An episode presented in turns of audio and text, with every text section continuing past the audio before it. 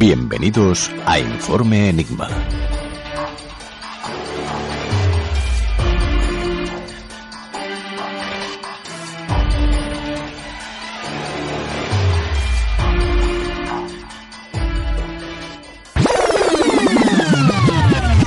Buenas noches, oyentes y seguidores y amigos, que ya formáis parte de esta nuestra pequeña familia. En este momento comenzamos nuestro peculiar espacio de encuentro con el misterio. Esta noche os traemos, como siempre, historias fascinantes.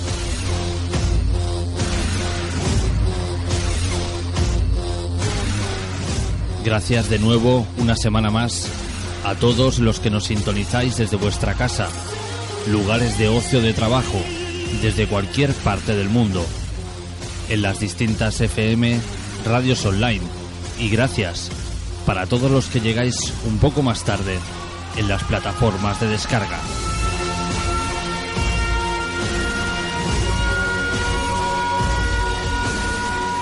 Gracias en mi nombre, Jorge Ríos, y en el de todos los compañeros que esta noche os harán compañía.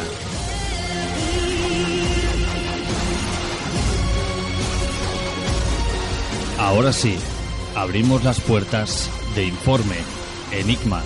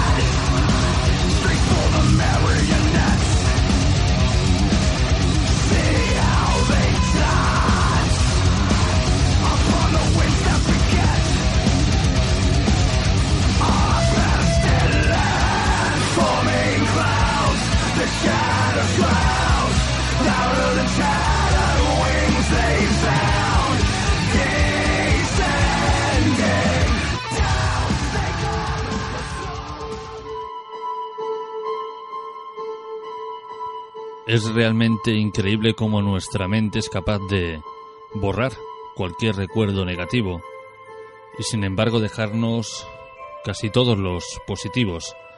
Sin embargo hay hechos que ocurren en nuestra vida o en una época determinada que no son fáciles de, valga la redundancia, de borrar. Y es el caso, por ejemplo, ocurrido el 13 de noviembre de 1992 y que a día de hoy es más conocido como el crimen de Alcácer. Un crimen realmente duro, un crimen realmente que quedará grabado para siempre en la memoria de todos los, los españoles y que a día de hoy pues sigue siendo motivo de supersticiones, motivo de leyendas, de historias, de conspiraciones, porque no acaba de quedar del todo claro. Antonio Anglés a día de hoy sigue en paradero desconocido. Miguel Ricard salió hace escasos pocos años de la cárcel después de cumplir 26 años de pena por el triple homicidio. Pero como ya he dicho han quedado ciertas incógnitas, ciertas puertas abiertas porque como siempre parece que no se nos ha contado todo lo que ocurrió. Y de vuelta nos asaltan las mismas dudas. Si esto es así, ¿por qué? ¿Por qué no se explica la verdad? ¿A quién se intenta proteger? ¿Qué nos intentan ocultar?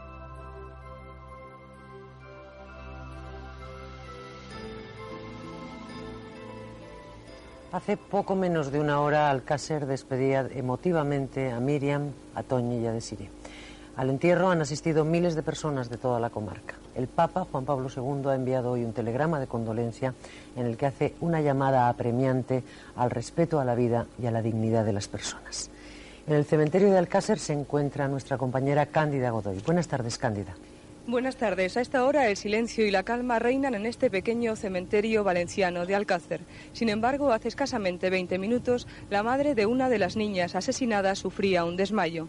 Ahora, junto a los nichos de las tres adolescentes, solo quedan las coronas, cientos de coronas de flores llegadas desde todos los puntos de la geografía española.